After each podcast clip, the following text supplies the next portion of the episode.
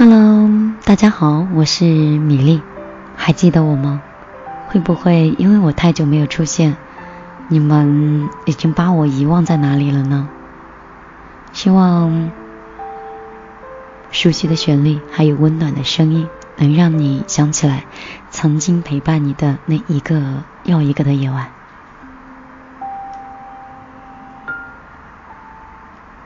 我此刻呢是在下午的时间跟大家去分享一个睡前故事。本来是早晨八点钟开始去单位值班，一直到两点钟才下班，按理说是有点疲倦的，但是即便感觉很累，还是想跟大家去见个面，想跟你们分享一些最近看到的故事，希望你们会喜欢。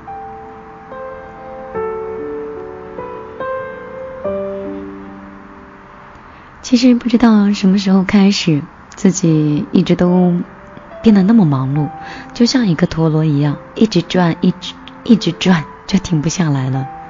从二零一四年的下半年开始，开始慢慢的失约，慢慢的身体也开始出现很多情况，不是生病感冒发烧，就是病到住进医院，反复有的时候甚至一个月都能进医院两次。也不知道自己到底怎么了，但是，二零一五年生活的节奏跟方式需要变一变了。不知道你的二零一五年会有改变吗？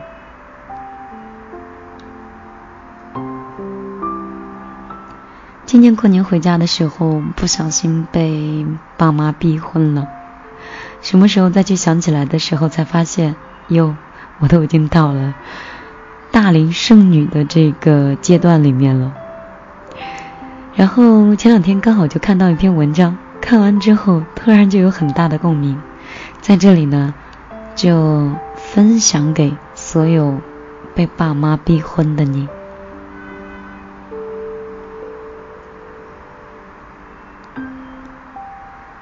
接下来跟你分享的一个睡前故事叫。如果你二十八岁了还单身，你会怎么样？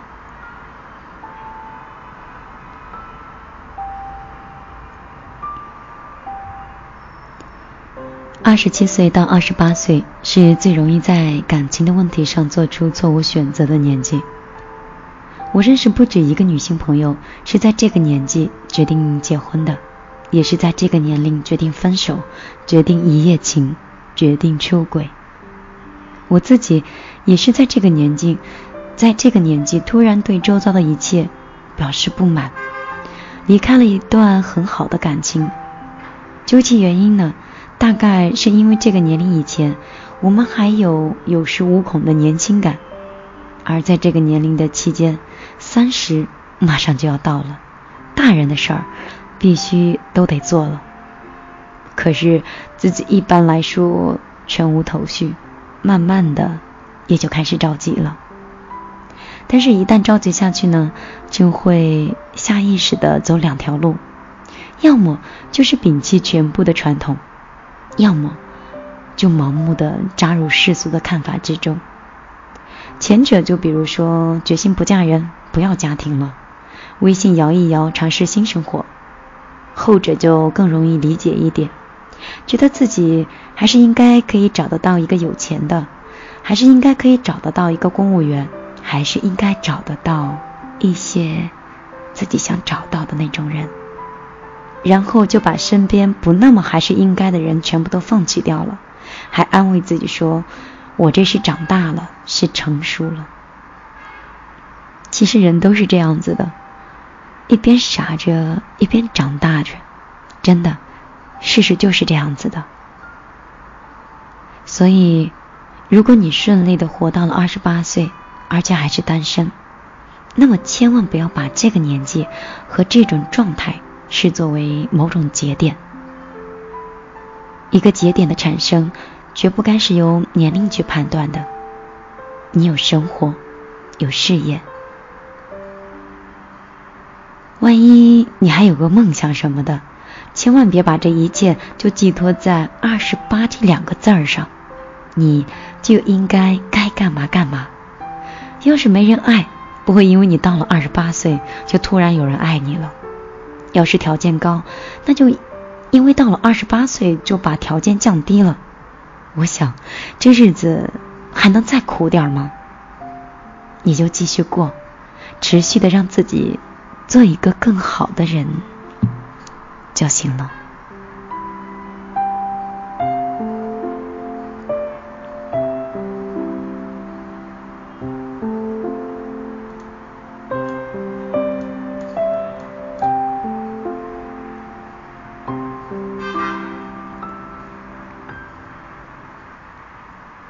我今年是三十二岁，从二十八岁开始错的，一直到去年的时候我才搬回来。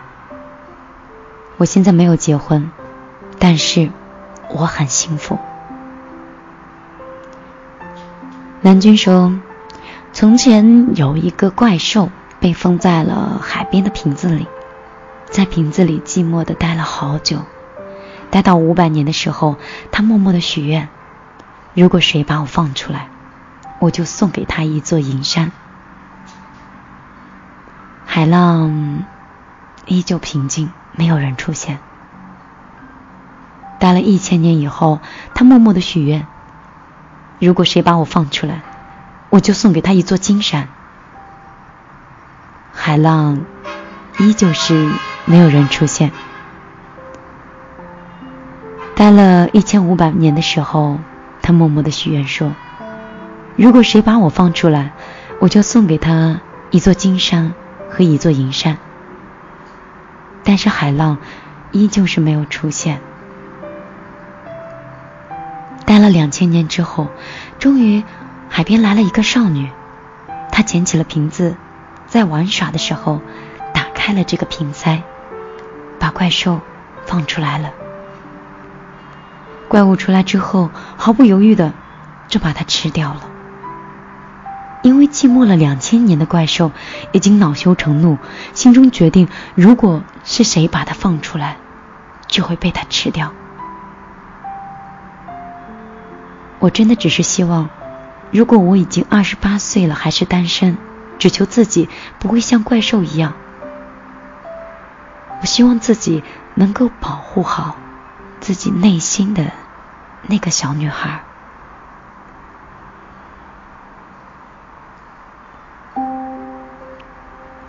七宝说：“我要好多好多的爱，如果没有的话，我就要好多好多的钱。如果也没有的话，我只要有一个健康的身体，也是好的。可我对成功的渴望实在是寥寥。”要我说，只要一个我爱他，他爱我的恋人，其实就挺好的。如果没有，就要清楚明朗的内心。如果这个也没有，哪怕有一个清瘦健康的身体，我也是满足的。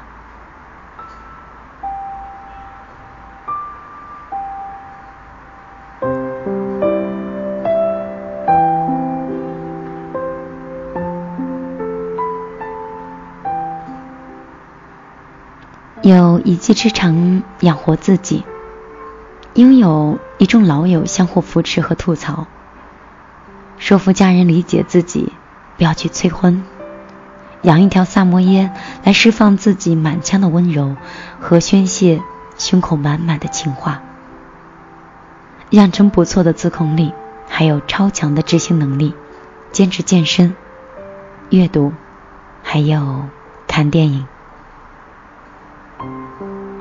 若是这样的话，其实我也没有什么好抱怨的。到那时候，我只要一根好握的树木，一路唱歌，一边走，一边玩。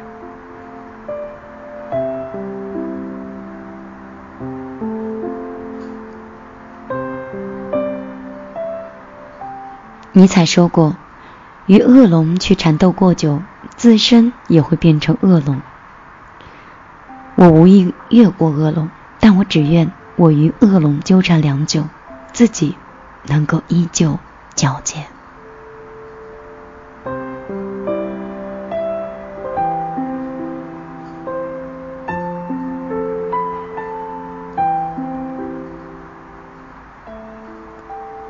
这个话题刚出来的时候超人肖超人肖说刚出差回来看到这个话题刚刚好，我正值二十八岁，正单身。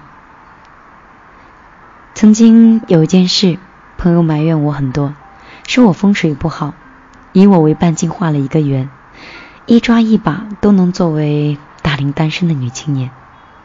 二十八岁单身，没谈过恋爱的我，身边有很多人都是这样子的，大部分对婚恋观还停留在意识范围，没有得到升华到实践。二十八岁单身，谈过很多恋爱的也有一些，但是只是有一个相对比较成熟的婚恋观，这种观点却依旧是很少。无论是哪一种，二十八岁单身这件事儿，都不能看作是一件独立的事情。任何一件事情发生，都有它的前因后果，有环境，有家庭，有教育。有个人等等的因素，并且是动态的，也就是从今天开始改变和一些随机事件的改变，都会影响到未来的发展。二十八岁放在人生中也不过是三分之一，放在人类历史上，简直是 可以忽略不计了。我们这些人中，又可以大致分为笼统的几种。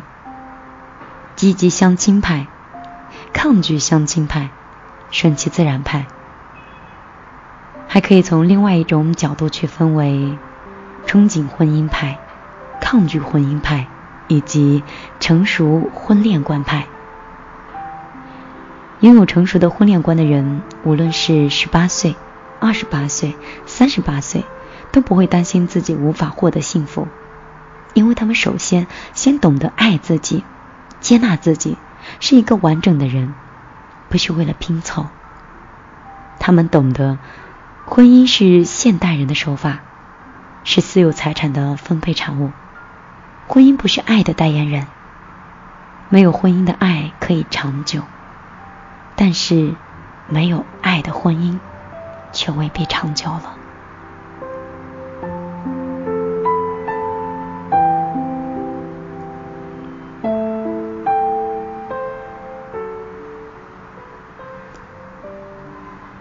对于以上的这一类问题呢，我始终是抱着一种态度，不去评价他人的生活。生活没有对错，生活只有选择。咱们就来现身说法吧。我初恋在高中，很喜欢一个男孩子，白白净净的，学习又好，有一双很修长好看的手。后来我们在一起了。再后来，就分手了。大学的恋爱很美好，结局由于是异地，两个人又不坚持，最后又分手了。毕业后交到的男朋友是从高中就玩在一起的朋友，知根知底。见了双方家长，然后订了婚，订了戒指，选了酒店，选了日子，好像一切都在顺利的发展当中。然后就在上个上个月的一个上午。我们就分手了。之后，我就换了一座城市。之后，一直到现在，我都是一个人。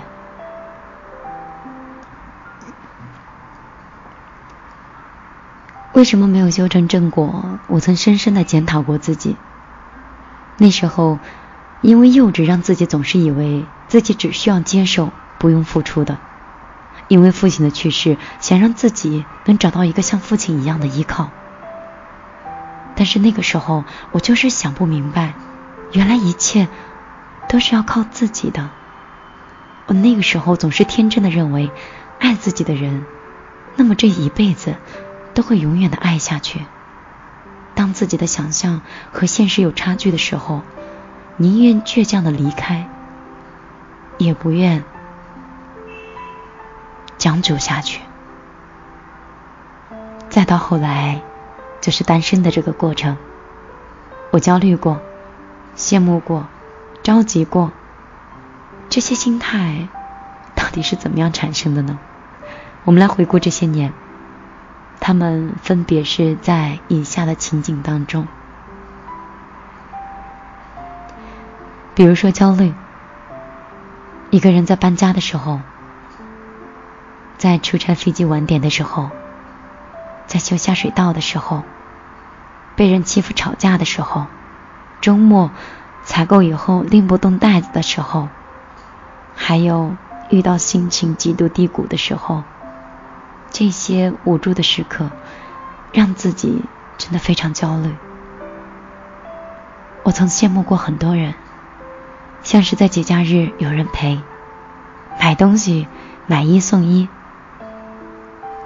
有男生会向男生求婚，自己呢总是不断的收到前男友的喜喜帖、满月酒，还有同事向我请假说要跟男朋友去约会，朋友圈里大秀的恩爱。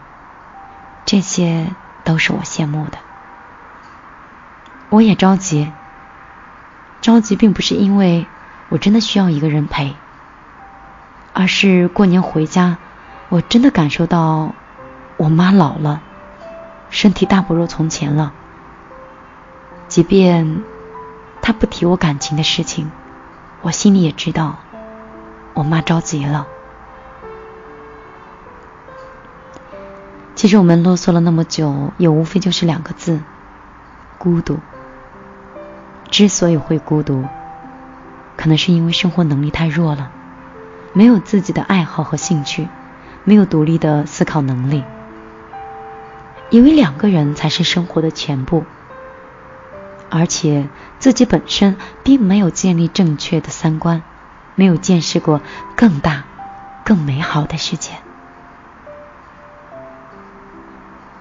对于上面我所说的，现在的我真的是全部接纳了，平坦了，还很平和的对待年岁的增长。我现在很享受目前的生活状态。不是所有的事情都是要通过男朋友才解决的。搬家，你可以找搬家公司和朋友帮忙；出差，固定一个接送的司机。下水管道，我自己完全可以搞定。吵架太累了，已经不适合我了。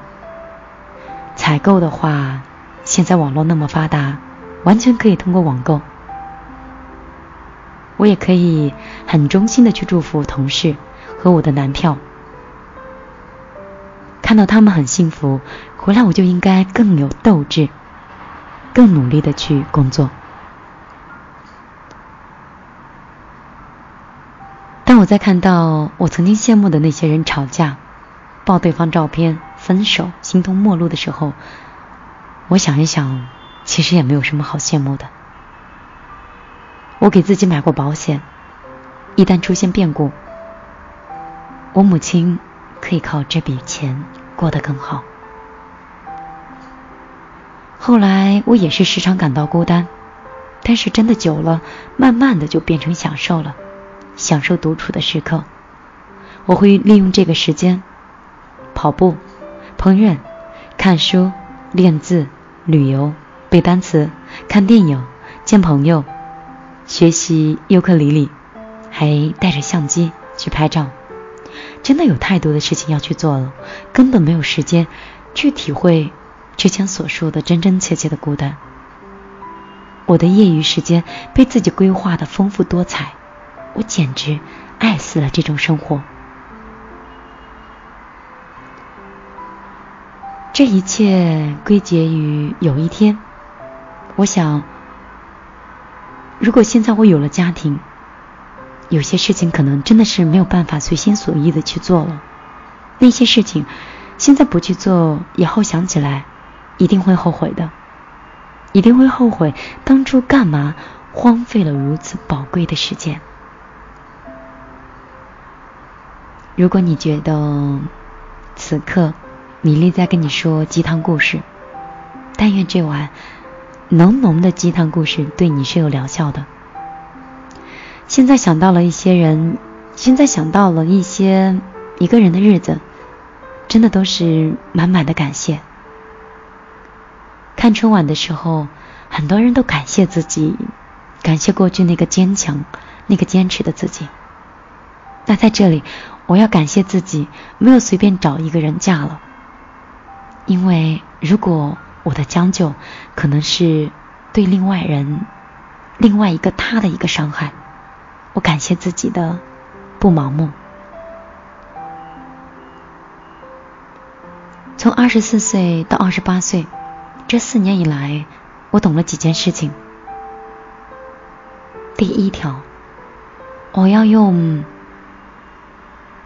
百分之一百二的精力去投入工作，尽自己最大的可能达成工作目标，让自己不断的进步，认真的、负责的做好每一件小事，每年都主动的去承担或者是参与大的工作项目，尽量做到。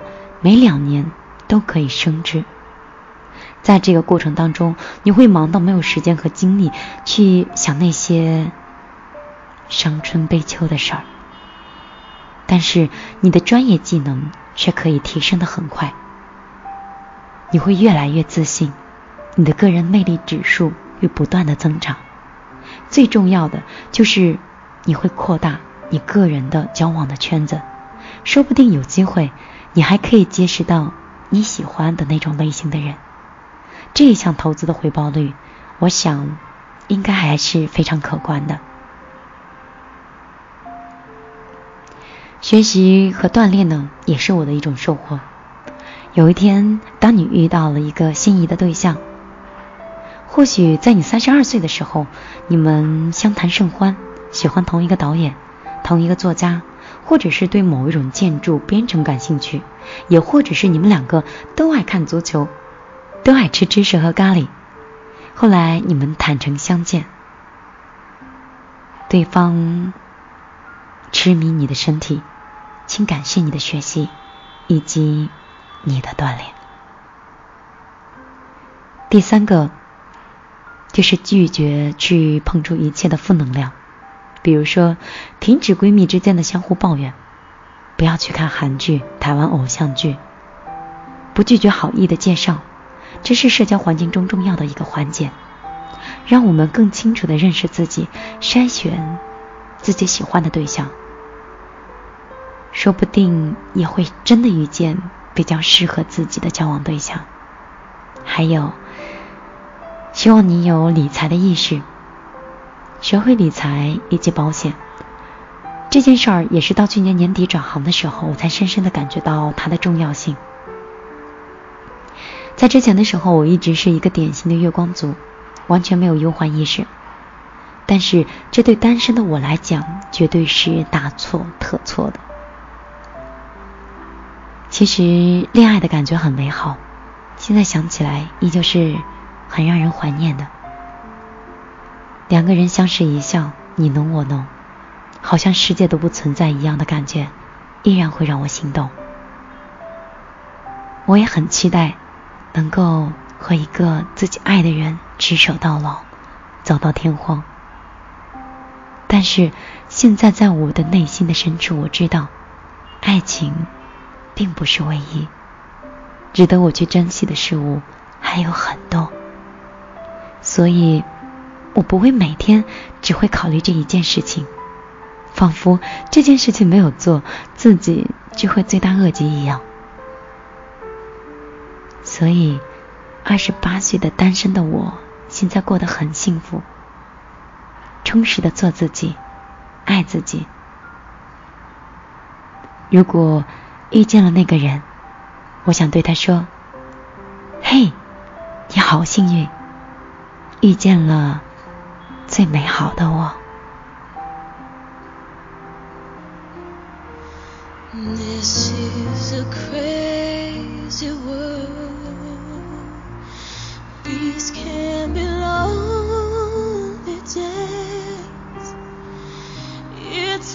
To know who's on your side most of the time.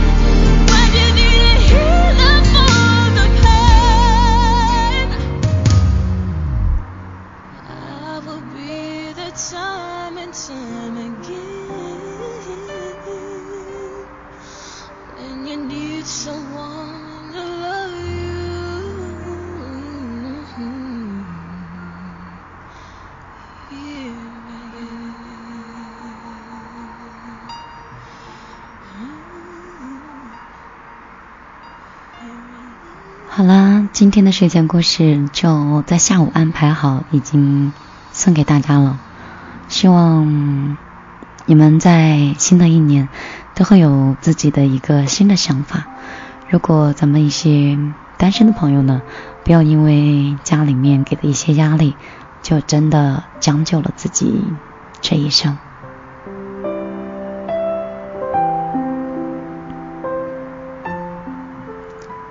好啦，在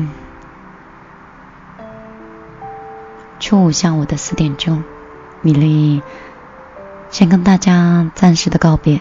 希望，嗯，十五之后我们会陆续的，不管是在米粒的公众账号“米粒的后花园”里面，跟大家以文字或者是语音的方式跟你见面。也或者是在优米音乐台直播间跟大家见面。我相信，二零一五年我会花更多的时间和精力陪伴那些一直喜欢米粒的人。好啦，拜拜喽